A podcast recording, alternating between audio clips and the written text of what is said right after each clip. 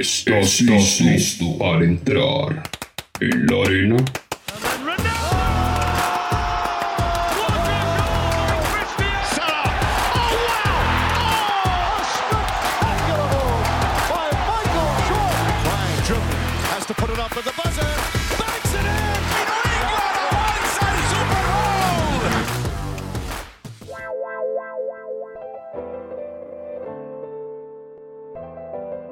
Bienvenidos, amantes del deporte, a otra edición más de En la NBA. Otra vez con Rolando Flores. Rolando, ¿qué tal? ¿Cómo estás? ¿Qué tal, Joaquín? ¿Cómo estás? Y a todos los seguidores de En la NBA. Buenos días. ¿Ya desayunaste? Ya, ya, ya. Muy bien. Yo todavía no, así que estamos en, en ayunas. Es que bueno, ya ves que está el Ramadán por aquí. En los. En, las cercanías, así que. Bueno. Mi apellido lo demanda. Eh, Rolando, ¿cómo viste las series de, de, ayer y las que ya se definieron también?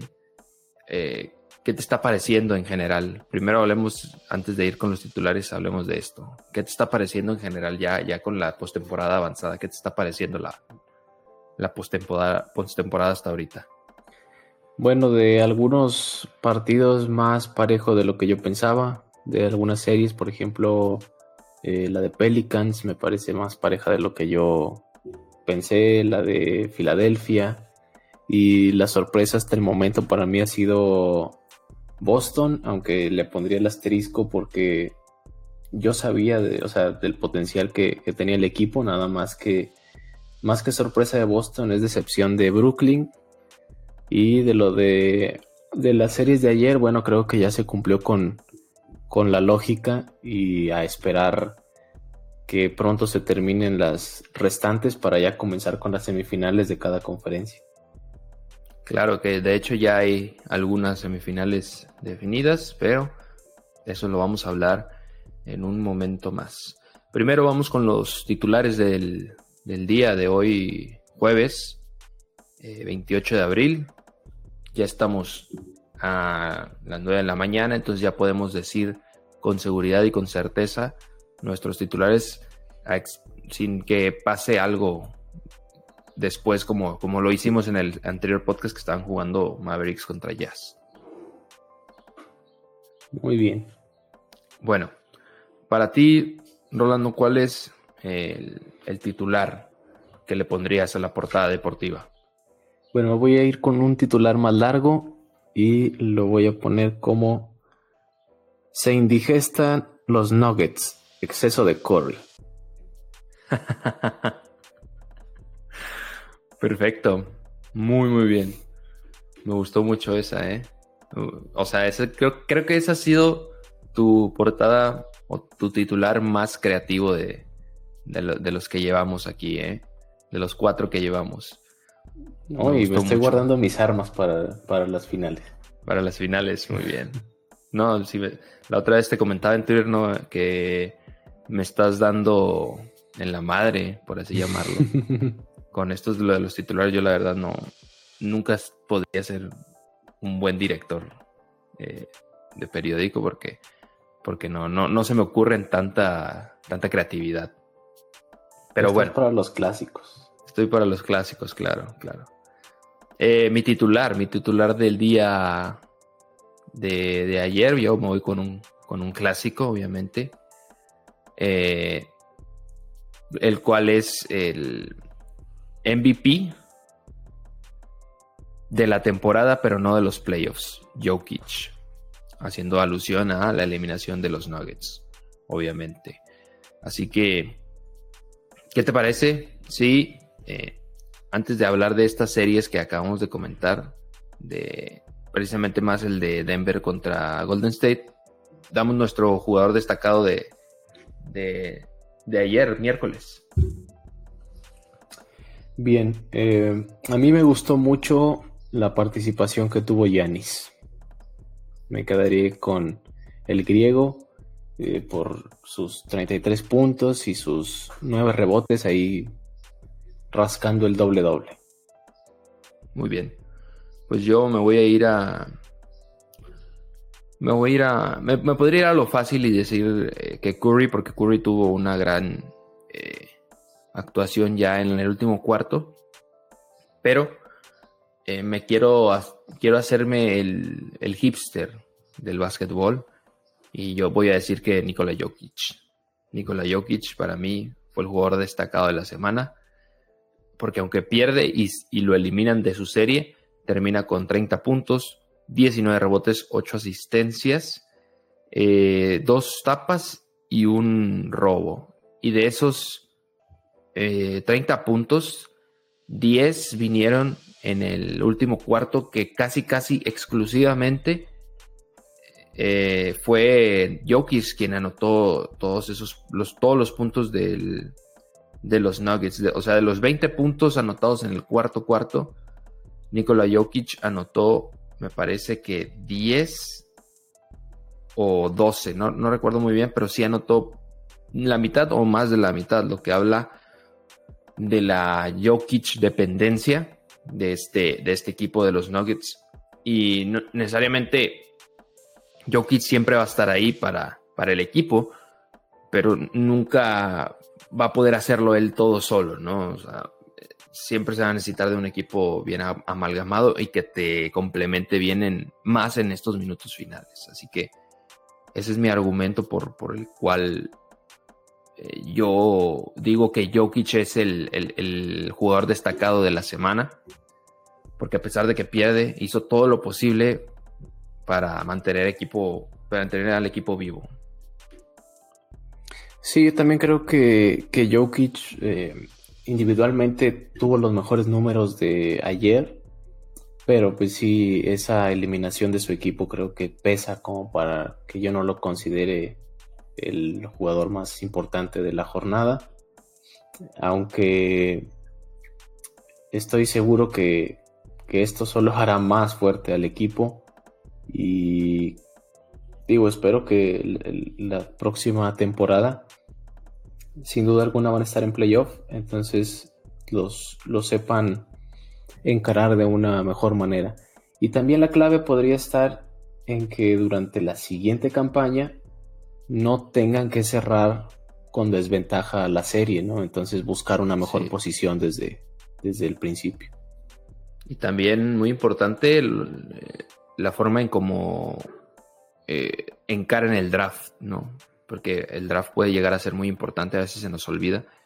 Y el draft te puede dar jugadores desconocidos que pueden hacer mucho por, por ti y por tu equipo en playoffs o en temporada regular. Así que eh, importante tarea para los scouts de los Nuggets y sobre todo de la gerencia general. Em, bueno, ¿qué te parece si ya hablamos directamente de los, de los partidos que se jugaron ayer? Eh, primero vamos a, a, ir con la, de, con la de Bulls contra Box, porque estas dos series ya eh, se acabaron y dieron un semifinalista en, en cada conferencia respectiva. Así que vamos a ir primero con el que abrió la jornada, que es el Bulls contra los Bucks. Eh, los Bucks ganan 116 a 100 a los Toros de Chicago en una en un partido, en un duelo, en una batalla eh, que estuvo perdida desde el primer cuarto, ¿no? Eh, creo, creo yo, porque lo, que estuve viendo es que Bulls nunca tuvo posibilidad de ni siquiera estar cerca de, de Box a, a una ventaja de en una desventaja de 5 puntos. Ni siquiera pudo estar a eso los Bulls. Sí, yo, yo creo que el, partido y la serie para Chicago se perdió desde, desde antes de comenzar el, quinto juego, cuando ya se anuncia la baja de Caruso y de Zach. Entonces, desde ahí ya era prácticamente condenada la, la eliminatoria. Y la única esperanza que yo les veía era eh, que existiera un Demar de Rosen súper conectado con esas actuaciones que tuvo en la temporada, superando los 30 puntos. Y lamentablemente fue muy discreta su actuación de ayer. Entonces, pues no quiero decir que fácil, pero, pero sí mucho más sencillo de lo que yo esperaba el, juego 5. Sí, sobre todo eso, lo de las lesiones. Em, ya estaban sufriendo sin Lonzo Ball. Después se sumó eh, Caruso y Lavin y, la serie pues se perdió porque es muy es muy difícil que solamente con con DeMar DeRozan y con Busevich eh, puedas ganarle a unos Milwaukee. Yo estaba lesionado Chris Middleton, que parecía que se eh, balanceaban las, las cosas en la, en la serie, pero al final todavía tuvo más lesiones Bulls. Así que creo que esa es la clave de lo que determina la serie. Yo también creo eso, que las lesiones mermaron al equipo de los Toros de Chicago y muy decepcionante, ¿no? Para su afición, sobre todo porque ellos esperaron mucho, mucho para que su equipo volviera a estar en los playoffs. Así que, bueno, y de Mar de Rosan, pues sí, una actuación muy, muy discreta, 11 puntos, 2 rebotes, 7 asistencias, 50% de tiro desde el campo eh, y 3 robos. No le salieron las cosas, ni siquiera intentó un triple de Mar de Rosan. Así que desde ahí te pueden imaginar que ya estaba vencido el equipo. Sí, el equipo estaba derrotado antes de jugar, entonces así era muy complicado. También, digo, las lesiones afectaron porque prácticamente estaba eh, medio equipo titular fuera. Entonces sí es, es, muy difícil así. Eh, ahora, también lo que ayuda es que eh, el quinteto de, de Bulls es joven y pues digo, podrían mejorar mucho para la siguiente campaña. Habrá que esperar que se mantengan en, esa inercia y que, que no bajen el nivel. Sí, sí, sobre todo que aprovechen, porque creo que todavía pueden ampliar el, contrato de Zach Lavin.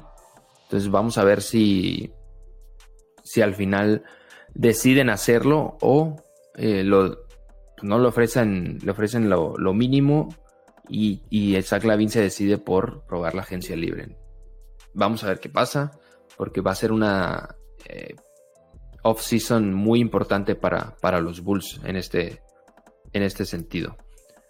Eh, bueno, hablemos de, antes de, pasar con la serie, porque los Milwaukee Bucks con esta victoria pues, pasan a semifinales y van contra Celtics, nada más y nada menos que otro duelo muy, muy eh, atractivo en el papel, como lo fue con Nets. Así que vamos a hablar de eso más adelante, pero antes vamos a comentar la victoria de los Nuggets contra de los Warriors contra los Nuggets.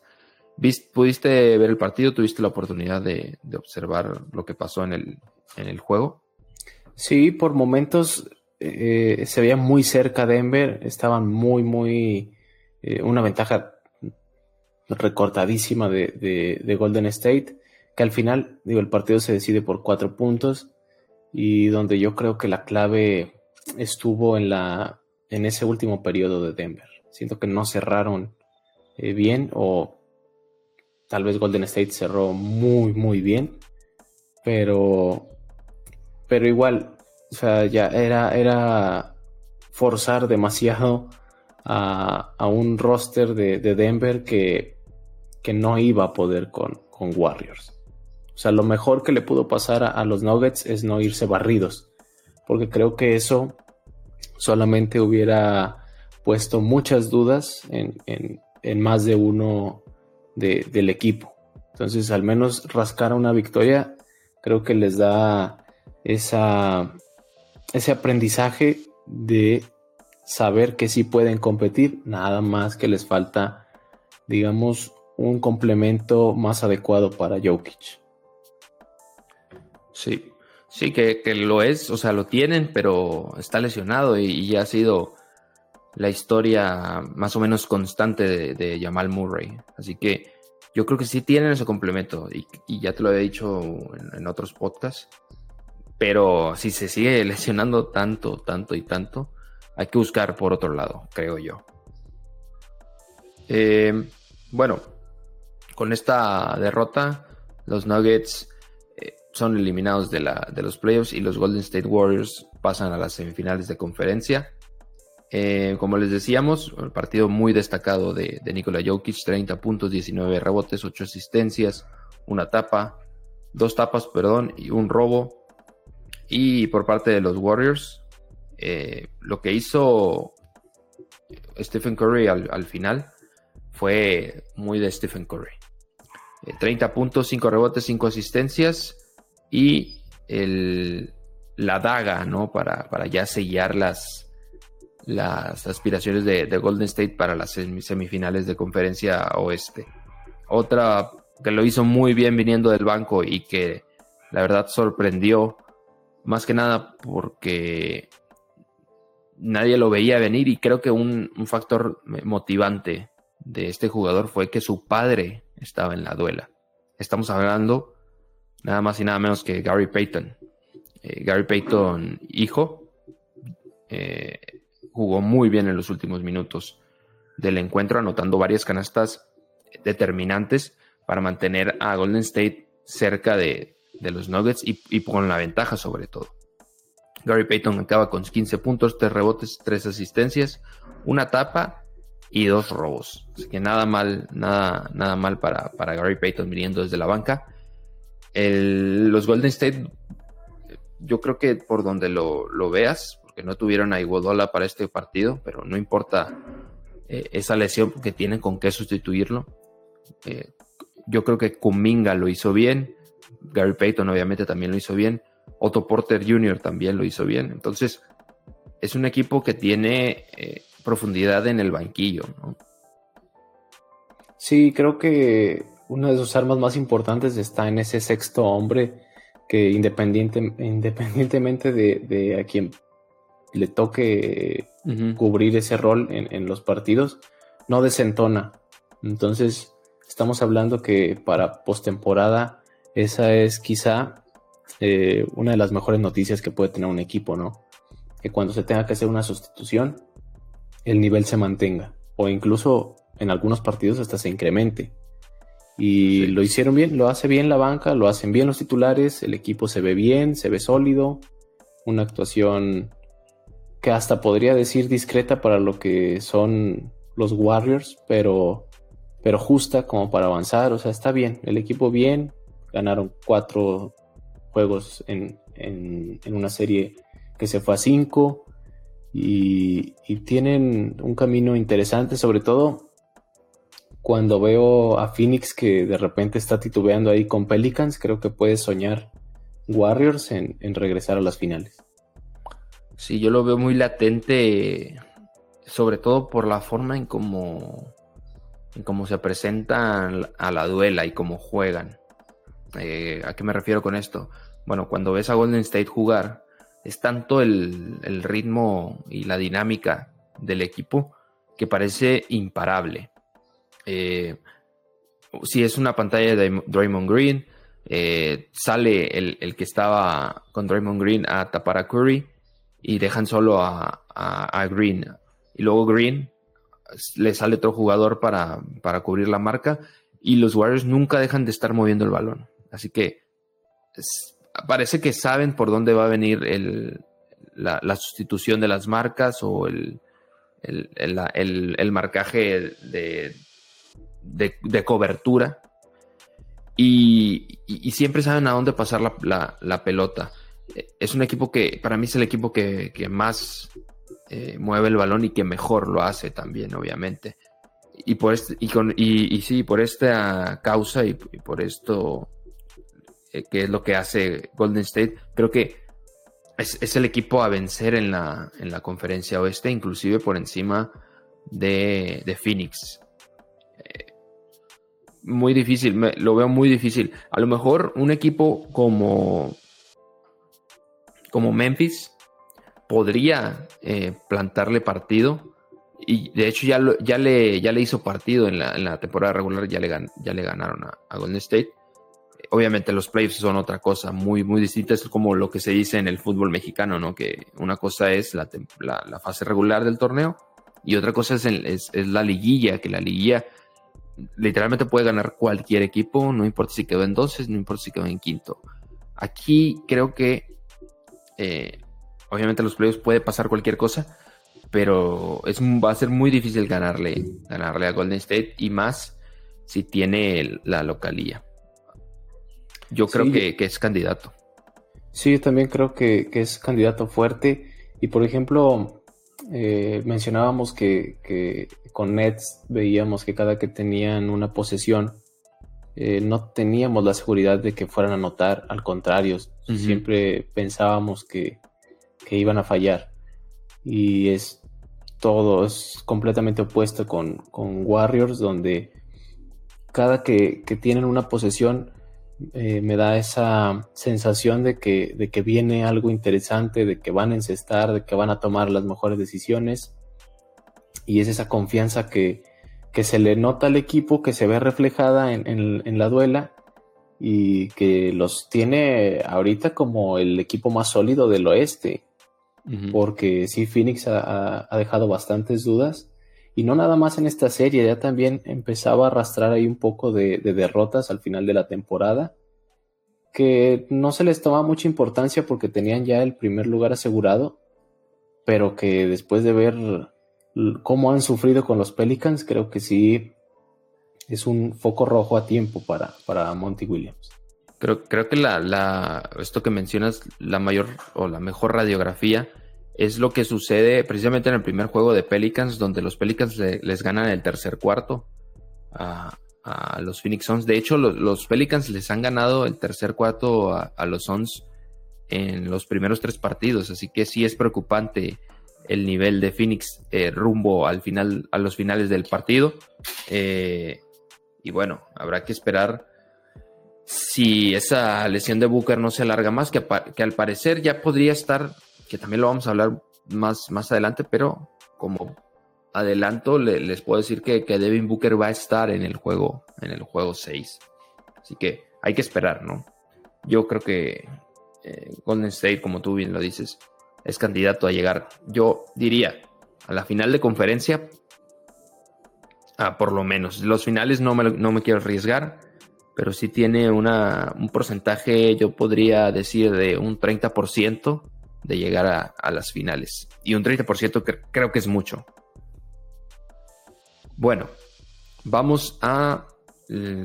antes de ir con las reacciones de post partido y las noticias que hay para, para los juegos eh, de, los próximos días, eh, vamos con, algunos numeritos de lo que dejó esta, estas series de, los Nuggets y de los Bucks. Bueno, Giannis en la primera ronda acaba con 28 puntos, o sea, en los cinco juegos que, jugó Yanis ante Tokumpu. Terminó con 28.6 puntos por partido, 13.4 rebotes, 6.2 asistencias y 56.8 eh, desde tiro de campos. Esto solo en 33 minutos jugados. Em, la alineación de la muerte de los Warriors, que es Jordan Poole, Clay Thompson, Stephen Curry, Raymond Green y Andrew Wiggins. Eh, terminaron, tienen 32 minutos juntos con 102 puntos eh, anotados, con, una, con un porcentaje de, eficiencia del, del, más 26%, 64% de tiro de campo y 54% de triple. O sea, estos números son, o sea, asustan, ¿no? A cualquier equipo. Indefendibles, sí. Son indefendibles, 64% de tiro.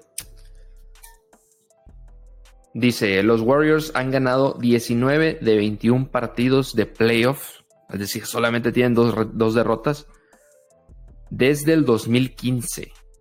Solamente han perdido dos partidos en playoffs desde el 2015 y es otro argumento más por, lo, por el que decimos que Warriors es candidato natural a las finales de conferencia y a las finales.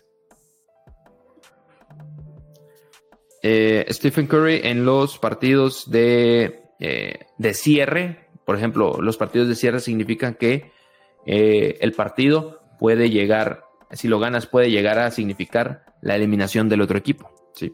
Entonces, los, los partidos de Stephen Curry en este tipo de, de, juegos están en, está en 30 puntos, 5 rebotes, 5 asistencias y 5 triples hechos. Eh, otra estadística, es que los, en los juegos de playoffs con más, eh, con más de 5 triples o más, está Stephen Curry en el 40, con 49 en el primer lugar. Bueno, más bien empatado con el Ray Allen y Clay Thompson combinados. Es decir, Clay Thompson y Ray Allen combinados tienen 49 puntos, que es lo que tiene Stephen Curry por sí solo. Así que es una barbaridad lo que, lo que ha hecho lo que ha hecho Curry en esta en, toda su carrera y, en la postemporada también y sobre todo cómo ha revolucionado el, juego este, este muchacho de, de, Ohio.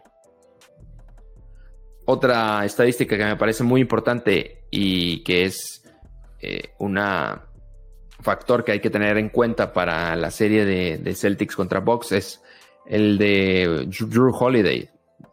los, los, jugadores están tirando 17% peor que el, su, su, porcentaje normal de tiro de campo cuando son eh, eh, defendidos por Drew Holiday en estos playoffs. Así que, por ejemplo, eh, si DeMar DeRozan estaba tirando el 50% de, sus tiros, bueno, cuando era defendido por, por Drew Holiday, esta, esta cifra bajaba hasta el 33%. Una barbaridad lo de, lo de Drew Holiday, que a veces se nos olvida que es un gran defensor. Bueno, Rolly, hay que hablar de las reacciones post partido. Eh, a mí me llamó mucho la atención lo que dijo Draymond Green en, cuanto a elogios a, Jokic. Eh, sin duda mostró mucho respeto. Y, yo creo que la frase con la que me quedo es que en, conferencia de prensa le dijo a, o sea, le agradeció a Jokic por hacerlo mucho mejor jugador. Sí. Una, un, duelo que, fue muy entretenido ver este, ¿no? El Green contra Jokic. Sí, y tiene mucha razón, porque al final de cuentas la competencia es lo, que te hace mejor. Y Jokic indudablemente hace mejor a cualquier poste de, de la NBA. Y sí, mostró mucho respeto. También creo que Jokic se lo ha ganado a pulso y como no, si viene de ser el, es el vigente MVP y posiblemente pueda ganar, bueno, no sé, no sé si posiblemente, pero está ahí como para ganar el segundo con bastantes argumentos. Y, igual sigo pensando lo mismo, yo creo que el tiempo nada más lo va a ir eh, curtiendo más en este tipo de partidos de postemporada, esperando que, el, eh, su su socio esté mucho eh, en mejor forma física como para encarar las siguientes postemporadas donde seguramente van a estar.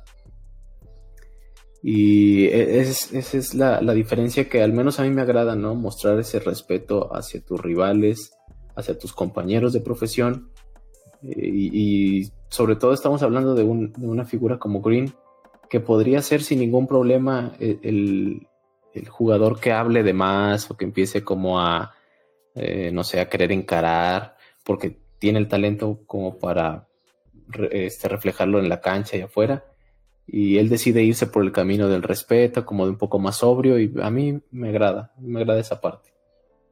Claro, a, veces como que nos parece difícil que, que, Draymond Green hable bien de otro jugador, pero en realidad es que Draymond Green, lo, bueno, desde lo que, como yo lo veo a, Green, es que eh, Green es otra persona en la duela, ya fuera de ella o cuando se acaba el partido o cuando hay eh, una, una jugada muerta o, un, momento muerto en el, en el partido. Él, es, él no es eh, esa persona tan, tan agresiva y tan bocona.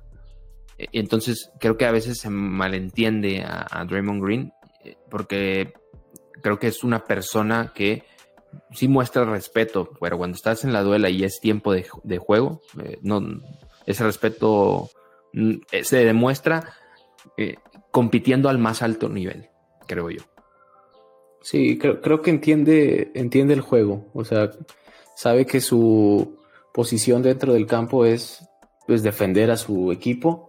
Y una vez eh, afuera también creo que entiende muy bien que al final pues todos son eh, profesionales y todos forman parte de una misma asociación, entonces eh, siento que entiende ambas, ambas facetas de, lo que es ser un basquetbolista profesional.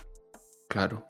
Em, otra cosa que también sucedió después de, y que le preguntaron a Nikola Jokic después del partido fue que si firmaría un contrato de Supermax, un, contrato máximo eh, con, los Nuggets, y a lo que él respondió eh, que sí, que si la mesa, que si la oferta, si la oferta está en la mesa, él con mucho gusto aceptaría eh, ampliar su estadía en, en Denver. ¿Qué opinas de esto, Rory? Bueno, yo creo que Denver se construye alrededor de Jokic. Tienen que ser muy cuidadosos. Habrá que ver también el espacio que tienen como para ofrecer contratos. La verdad desconozco el dato. Pero yo creo que si en algún momento los jugadores que ya tienen no son suficientes como para aspirar a... Yo creo que Jokic sí se merece ser campeón. Entonces yo creo que Denver debe de aspirar a, al menos conseguir un anillo. Entonces si en algún momento los jugadores no dan para eso, yo sí creo que van a tener que hipotecar al menos unos años de, su franquicia. Entonces yo sí centraría todos mis, mis, esfuerzos en, en retener a esa estrella porque muy difícilmente yo creo que no vas a encontrar a nadie eh, con esas características. Entonces va a llegar un momento donde sí van a tener que hipotecar. Sí, sobre todo si te estás comprometiendo a largo plazo con Jokic, ¿no? Eh, eh, podría pasar. Por ejemplo, no creo que Jokic quiere estar años en un equipo que llegue a postemporada, pero se vaya a la primera o segunda ronda. Claro, sí, sí, sí de, acuerdo. O sea, creo que ningún jugador quiere eso, y menos si tienes las características y la, potencia para, para, ser un, para ser campeón como lo tiene, como lo tiene Jokic. Pero bueno, eso ya dependerá de la, de la gerencia de, Denver y, ver lo que hacen, que de hecho lo dijimos al principio del programa, ¿no?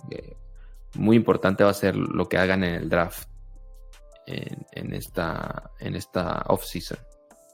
Eh, otra noticia que tenemos para, para, los juegos, de hecho, que, se dan hoy, eh, es que Booker podría regresar al juego 6 o 7, según eh, nos comenta nuestro buen reportero insider Adrian Warnarowski, ¿no? Algo así se, pronuncia, no sé muy bien cómo se, pronuncia, pero bueno, el, el buen Wash, ¿no? Él menciona que, Booker podría estar en el juego 6. ¿Qué significaría esto para, para los Suns? Eh, ¿Podrían como ya calmar las aguas y tener mucho mayor control del juego? O, crees que el Pelicans seguirá luchando ahí contra, contra Suns?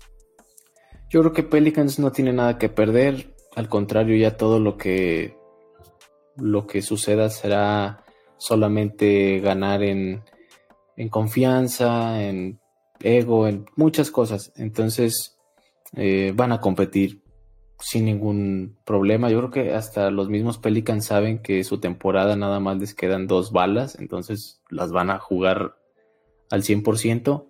Y el regreso de Booker, eh, yo sí creo que es, si regresa para esta noche, sí lo sentiría precipitado, porque todavía tienes, digamos, dos oportunidades. Entonces un juego 7 tendría que estar sí o sí, porque ya sería eh, un 50-50 de, estar o no vivo. Pero hoy todavía me lo guardaría y creo que, esa duda de, ponerlo hoy sí habla de que los mismos Phoenix Suns no se sienten tan cómodos en este inicio de, de postemporada. Sí, demostrar preocupación, ¿no? Sobre todo de los, de los Suns. Eh, y, creo que no creo, no creo que haya necesidad de, arriesgarlo, porque vienes de ganar el tercer juego, estás a un partido de, llegar a la, eliminatoria. Así que yo diría que se, que se van a esperar. Monty Williams va a esperar, porque además es una lesión muy complicada la de, la de Booker. Así que si hay un juego 7, ahí sí estaría Booker, ¿no? Sí, y, si hay un juego 7 no lo pondría yo el titular, o sea, lo, tendría como que en la banca esperando a que se complique ligeramente el partido como para que entre, porque esa lesión es compleja y aparte ya, ya con antecedentes en, en Booker. Otro que también está con problemas de lesiones es Chris Middleton, que salió del juego 2 de Box contra Bulls y ya no ha regresado y parece que no va a regresar en toda la segunda ronda. Golpe importantísimo para los Bucks, tomando en cuenta que Celtics es un sinodal mucho más difícil que, los Bulls y que sí van a necesitar eh, otra figura que apoya a Giannis Antetokounmpo más que nada desde el desde el backcourt, ¿no? Desde la desde la cancha chica por así llamarlo. Eh, no sé si, esto va a afectar considerablemente las aspiraciones de los Bucks para ganarle a Celtics, pero sí es una baja muy importante porque se pierde toda la, toda la segunda ronda. O sea, no lo van a tener hasta las finales de conferencia si es que llegan. Yo quiero pensar que no es una baja diferencial. Sí es importante y sí, digamos que en, ese juego fuera de la cancha ya va ganando Celtics, pero, pero bueno, sigo confiando en que el equipo de Milwaukee todavía mantiene esa hambre de querer construir un legado mucho más extenso y se mostraron bien contra Chicago. Ahora, Celtics sí es un equipo, podría decir que es el equipo en mejor forma de, de la NBA en lo que va del 2022, que no es poca cosa, y que le ha tocado hasta mi punto de vista el camino difícil ¿no? en la, en la postemporada en cuanto a los nombres, y lo han hecho ver bastante sencillo. Entonces, va a ser mucho más complicada esta serie para los dos. Y sí la veo extendiéndose al máximo, la verdad. Sí, Milwaukee contra Boston es la serie por definición en esta segunda ronda, por antonomasia en esta segunda ronda. Y, nos va, sobre todo nos va a entretener mucho, creo yo, esa, esta serie, porque yo, yo me imagino un duelo eh, Al Horford contra Giannis Antetokounmpo, que Al Horford, aunque ya tenga sus años eh, en la espalda, sigue siendo un jugador que físicamente se ve muy bien y que sigue defendiendo muy, muy bien. Entonces ese duelo me, gusta mucho para, para, seguirlo en el Milwaukee Buxton, que de hecho su primer partido se va a jugar hasta el domingo 1 de mayo. Así que estén pendientes para ese domingo 1 de mayo. Eh, es, el, es, el, primer juego de la serie de Milwaukee contra Boston. 12 de mayo a las 12 del mediodía, del hora, hora del, centro de, México. Así que estar muy atentos para, para ese partido. Y los partidos de, hoy, Rolly, los que se juegan hoy, que también podrían estar definiendo las próximas rondas. Primero abre la jornada los Sixers contra los Raptors, que los Sixers tienen la ventaja de 3 a 2. En la última ocasión los Raptors se llevaron la ventaja, se robaron la, victoria más bien, y, extendieron su, su, boleto de vida hasta este partido que podría ser ya definitorio para Filadelfia si sigue, si sigue con esa con ese buen nivel que, que mostró en, en, el último tramo de la, de la temporada regular, porque en estos últimos partidos no, no, no lo he estado haciendo así. Sí, y bueno, este partido es en Toronto, entonces eh, digamos que ahí se abre una oportunidad para Raptors de llevarlo a lo máximo. Eh, han sido complicados esos partidos para Filadelfia en Toronto, uno lo rescataron ahí en, la prórroga. Y yo sigo confiando en Filadelfia y pienso que, hoy termina esa serie. Sí, yo también sigo creyendo que Filadelfia va a pasar a la serie, a la siguiente ronda. Y, y todo depende de lo que haga Harden en mayor medida. Más inclusive que en Beat, porque en Beat te puede anotar 40 puntos, pero si el resto del equipo no puede eh, esfuerzo inútil. Así que muy importante lo que va a hacer Harden hoy. Eh, el juego comienza a las 6 de la tarde, ya, se los había mencionado. Y eh, no, creo que haya sorpresas.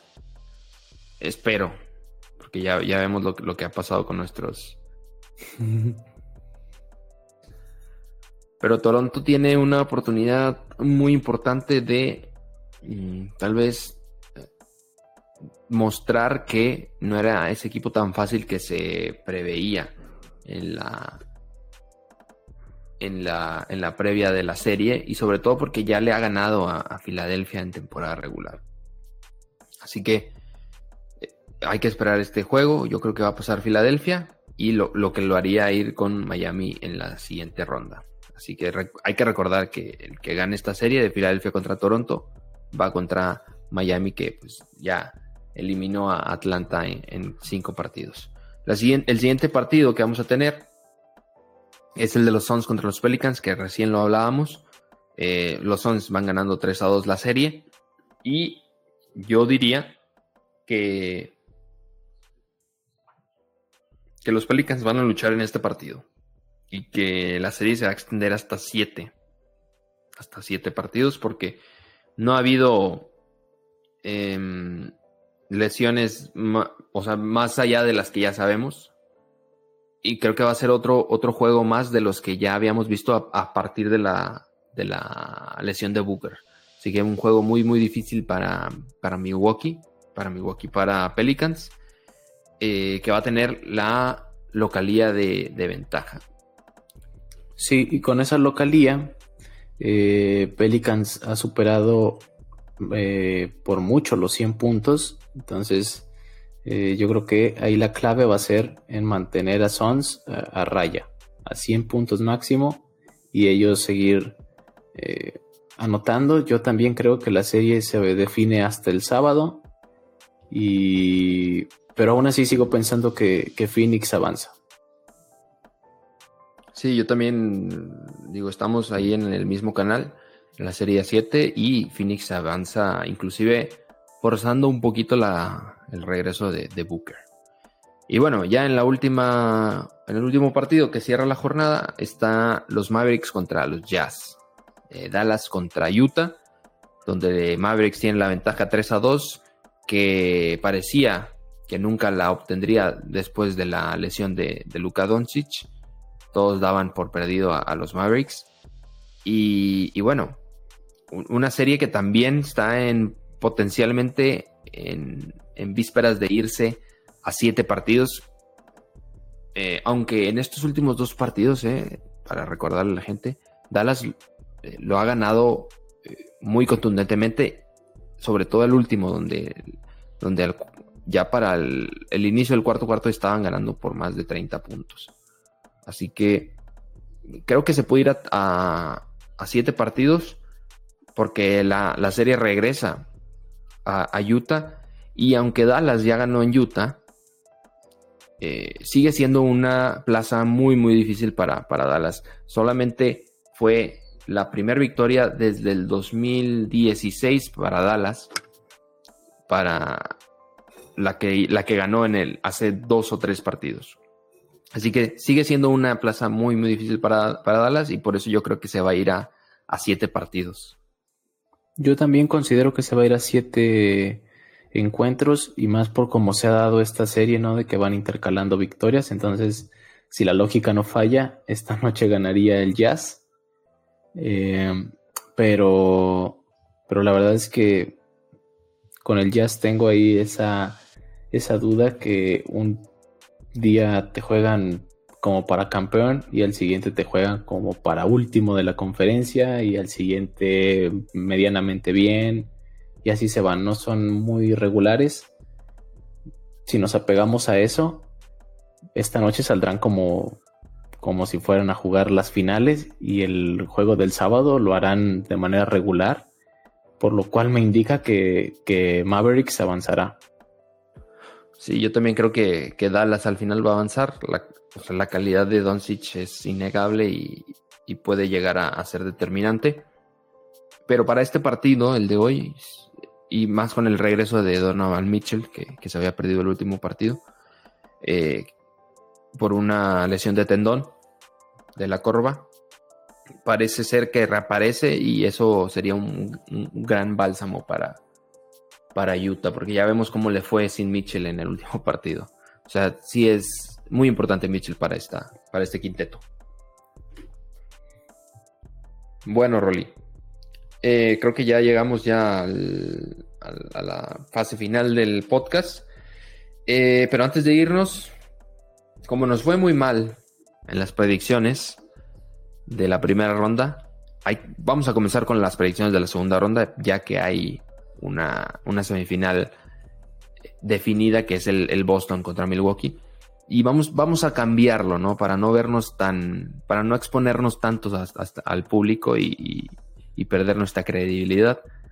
Vamos a hablar de porcentajes ahora, ¿no? Entonces, la serie de los Celtics contra los Bucks ¿Cuánto porcentaje le das a cada uno? Ok. Bueno. Eh, yo creo que va a ser la, la digo, esperar los cruces de, del oeste y de... Sí, sobre todo esperar los cruces del oeste. Yo creo que esta serie va a ser la que le voy a dar el porcentaje más cerrado.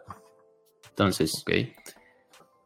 veo ligera ventaja en Celtics por la forma en la que han venido jugando desde enero Uh -huh. Y yo le daría a Celtics 55%. Muy, muy apretado, ¿no? 55%. Y 45 y a Box. 45 a Box. Me gusta, me gusta ese porcentaje, te lo compro. Y, y yo, o sea, el tema de estos, de los porcentajes es que nos decantemos por uno, ¿no? Ya sea por un por ciento, por 5%, pero hay que decantarnos por uno. Yo se lo daría por la lesión de Chris Middleton, sí le daría un poquito más a, a Celtics y sí le daría un, tal vez un 57% a, a, Celtics, porque un 60% sí sería como faltarle el respeto a los Bucks. Entonces yo le daría un 57% a los Celtics y un 43% a los, a los Bucks. Entonces esos son mis porcentajes. Hay que anotarlos y después ver cómo nos fue, ¿no? Sí, ya, ya estoy tomando nota para que no se me pierda. Perfecto. Bueno, Rolly, ¿algún otro comentario al final para antes de despedirnos? Pues que vienen, ahora sí van a venir series eh, que se pueden extender todas a lo, a lo máximo.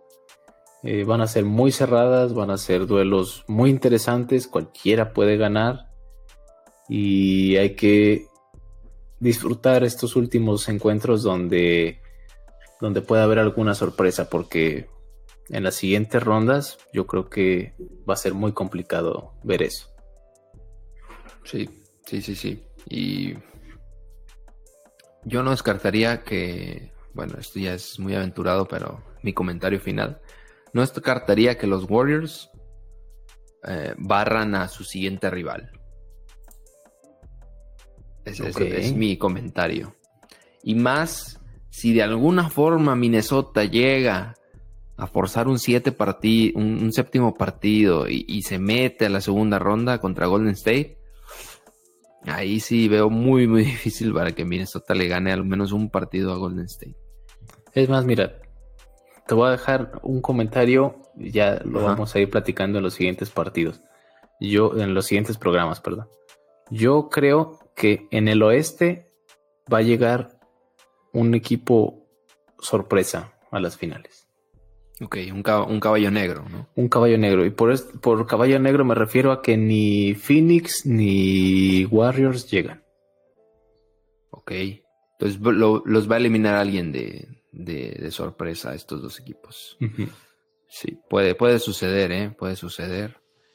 Eh, es, muy difícil, pero es la NBA. Entonces todo puede pasar. Muy bien, Rolando. Pues muchas gracias otra vez por, acompañarme a, este podcast de en la NBA. Y, ya estamos ansiosos para que terminen la primera ronda que se alargó de más, desde mi opinión. Y, ya pasar a las, a, las semifinales de, de conferencia, que son el preámbulo de, de, los partidos de alta intensidad que son las finales de, conferencia. Así que hay que ser pacientes. Todavía sigue la primera ronda y todavía va a seguir la, segunda, pero hay que ser pacientes para llegar a las finales de conferencia. Bueno, Rolly, sin nada más que comentarte, muchas gracias por acompañarme, muchas gracias a los que estuvieron escuchando y, y bueno, eh, nada, hay que ver la NBA, hay que esperar los resultados y nunca se confíen en, en las series de NBA. Nos vemos, gente. Adiós. Cuídense.